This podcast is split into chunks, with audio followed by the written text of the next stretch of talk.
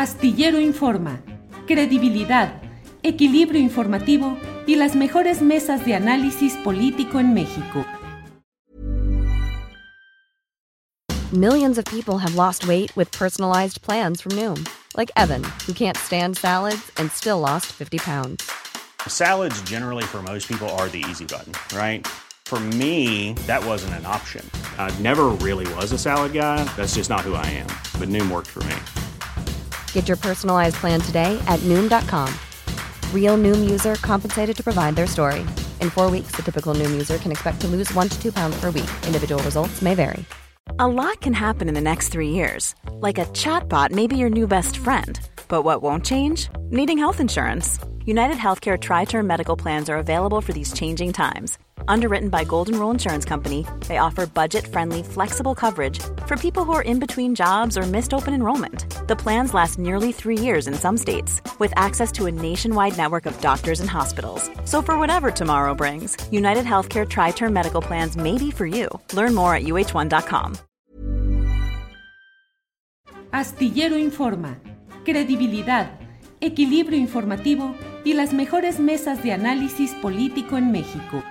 lo que está sucediendo ahí. John Ackerman, buenas tardes.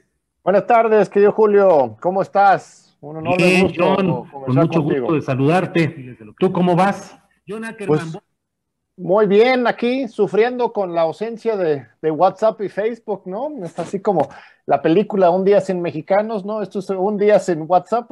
de repente nos damos cuenta de así es, cómo dependemos de estas que Está haciendo ruido todo falta de todo lo que ha sucedido con, con este tema. Pero John, estaba programado un consejo, un consejo eh, nacional de Morena muy esperado y finalmente no se ha realizado nada. ¿Qué sucedió con este consejo, John? No, sí se realizó, sí se realizó este, una reunión del Consejo Nacional. Eh, este, fue un, un éxito. Eh, este, a mí me parece muy interesante. Lo que perdón, perdón, John, sí, desde luego sí se realizó. Eh, lo que quiero decir es, no se llegó a los acuerdos que estaba proponiendo un segmento de militantes de Morena, eh, que tú estuviste sobre todo dándoles voz en algunos diálogos que hiciste a través de redes sociales.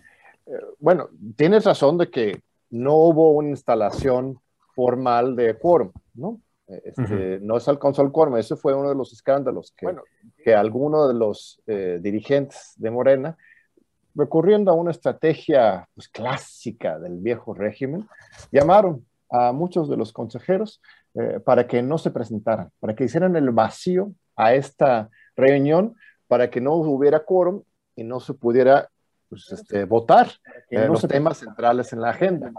Eh, eso fue algo muy problemático. Eso fue el lado negativo. Eh, yo quisiera también enfatizar el lado positivo. Es que llegaron siendo algo muy problemático. Ellos llegaron todos armados con propuestas muy claras, muy específicas. Se dio un debate al seno del Consejo Nacional como nunca antes. Ellos llegaron todos armados y incluso se transmitió en vivo esta sesión del Consejo Nacional. No oficialmente, no quisieron hacerlo oficialmente, pero uno de los consejeros conectó su teléfono a la sesión de Zoom y lo proyectó al mundo entero.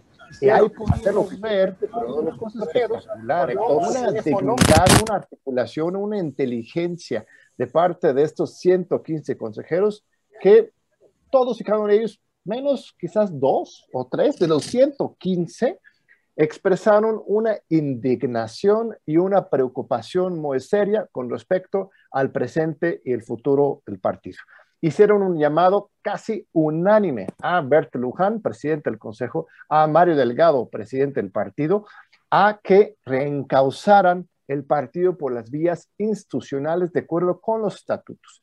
Los estatutos de Morena son maravillosos, generan un sistema de democracia participativa, de mandar obedeciendo, de debate público y plural, que simplemente están pues, tirando por la borda hoy los dirigentes del partido. Están nombrando este, este, estructuras paralelas, ¿no? Que rinden cuentas pues, a Mario Delgado y a su equipo, este, violando todos los estatutos de la institucionalidad.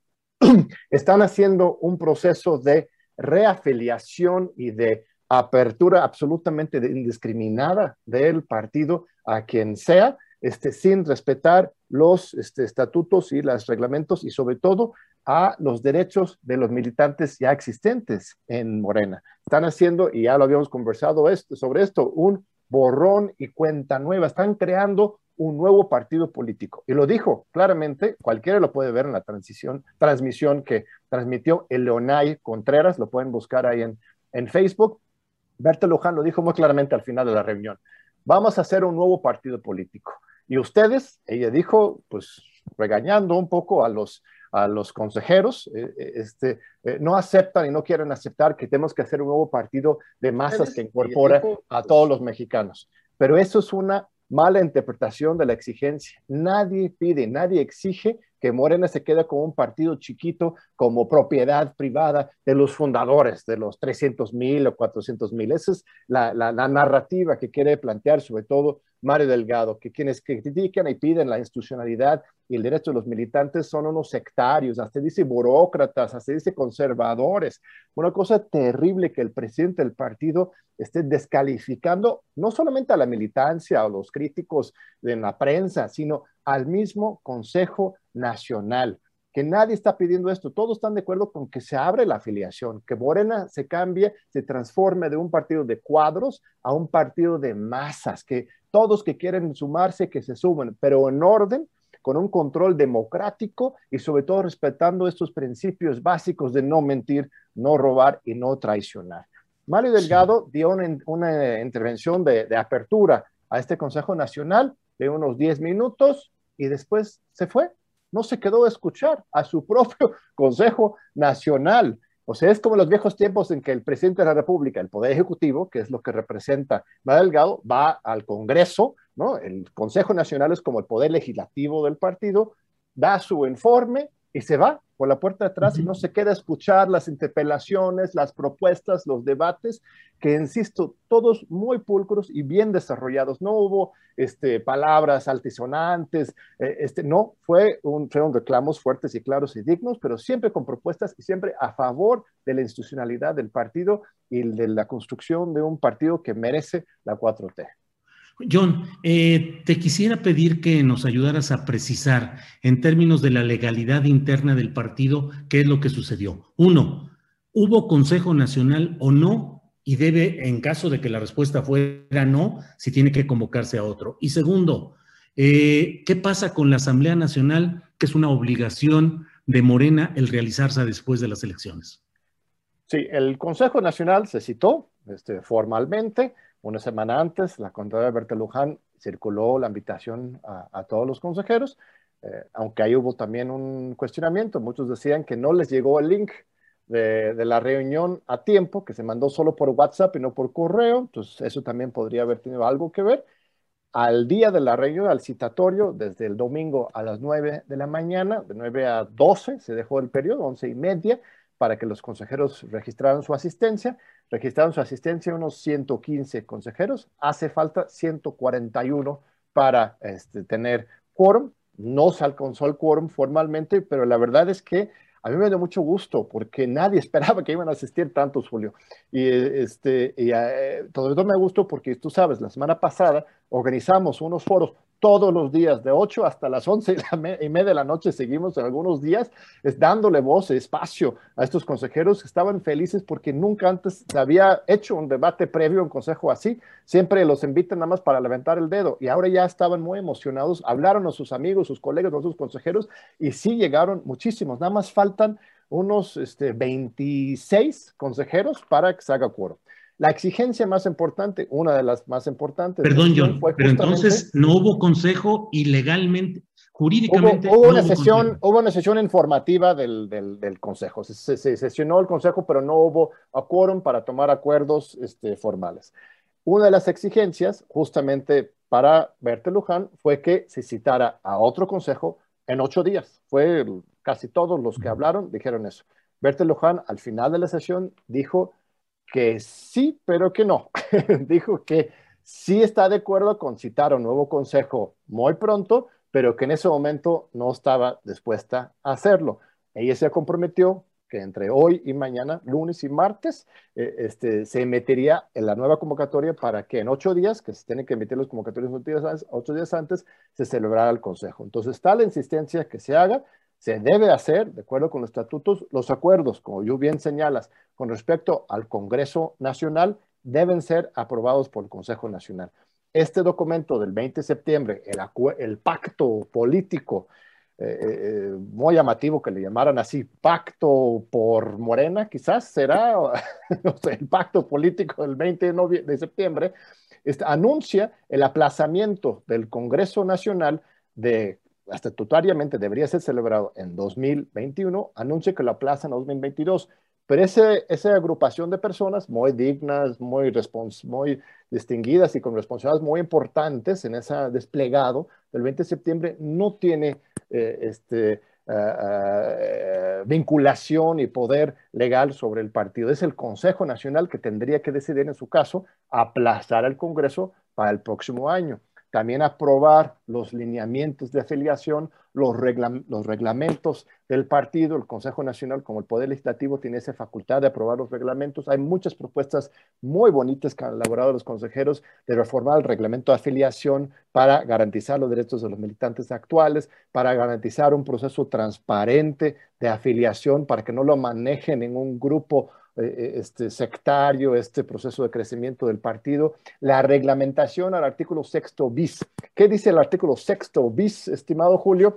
Dice que los candidatos, cuando se les eh, toma decisiones con respecto a las candidaturas, tiene, se tiene que tomar en cuenta su trayectoria ética y su historia este, personal. ¿no? Entonces, eso es una valoración política de quiénes son, de dónde vienen antes de plantear las candidaturas, justamente lo que no se hizo el año pasado, una valoración política ética del perfil de los candidatos. Y eso no se hizo, supuestamente justificándose, porque no hay un reglamento, pero el Consejo Nacional ya está planteando en la siguiente sesión aprobar un reglamento que obligue al CEN a tomar en cuenta estos antecedentes políticos y éticos de las personas que quieren ser candidatos. Oye, John, eh, disculpa que insista en esto, pero si no hubo formalidad jurídica, no hubo sesión del Consejo Nacional. Y si no hubo Consejo Nacional con formalidad jurídica, todo lo que digan y lo que hablen, pues es casi una reunión o de amigos o de debatientes, pero solamente ahí. Y mucho me temo que si no hay formalidad jurídica en este Consejo Nacional, pues todo va a quedar a la interpretación de los grupos que están controlando hoy Morena y que todo lo que digan los eh, quienes como tú desean proponer cosas distintas, pues se va a quedar en el aire o bien a contentillo de quienes mandan. Porque, insisto, si no hay formalidad jurídica, no hubo Consejo Nacional. A ver, hay dos comentarios que hay que hacer sobre eso. En primer y lo digo siendo tú doctor en Derecho. No, no, no, y, tienes razón estrictamente hablando, pero hay que, hay que leerlo bien. Por un lado, eh, este, el hecho de que hayan llegado 115 consejeros, aún con eh, las presiones que se aplicaron desde la cúpula, eh, no es cualquier cosa. ¿eh? estuvieron llamando para que nadie se presentara a esa reunión. ¿Quién estuvo llamando?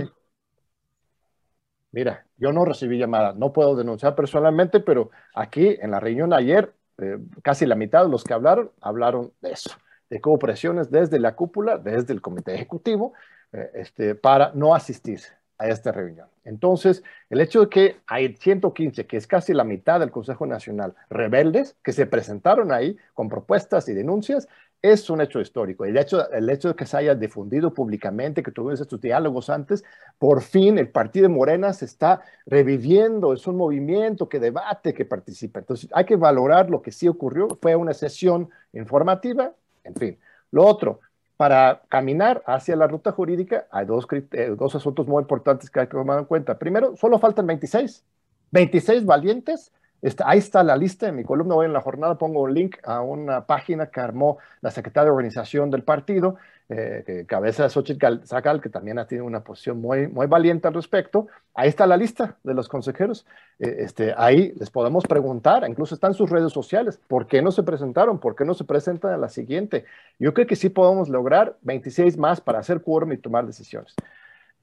Tercer punto, los estatutos son muy claros estimado Julio, al final de cuentas, que necesita el Consejo para avalar las ilegalidades que están proponiendo, como aplazar el Congreso Nacional, como este, hacer unos lineamientos al margen de, este, estatuto con respecto a la afiliación, quienes este, necesitarían este consejo para avalar sus redes informales son ellos, ¿no? Entonces, ellos son los que necesiten que el Consejo les apruebe sus lineamientos, porque los estatutos son muy claros.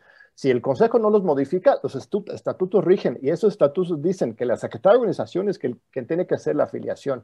También dice que los congresos se celebran en el año electoral a partir de un proceso participativo de las bases. Entonces, el status quo favorece, favorece quienes defienden la legalidad. Eh, y de todas formas, yo creo que podemos ir más allá convocando este consejo pronto. Espero que Berta Luján cumpla con su palabra este domingo. Confío que así vaya a ser, que ella va a convocar para la próxima semana una sesión del consejo, que para los puntos del orden del día, que eso es muy importante, ¿verdad?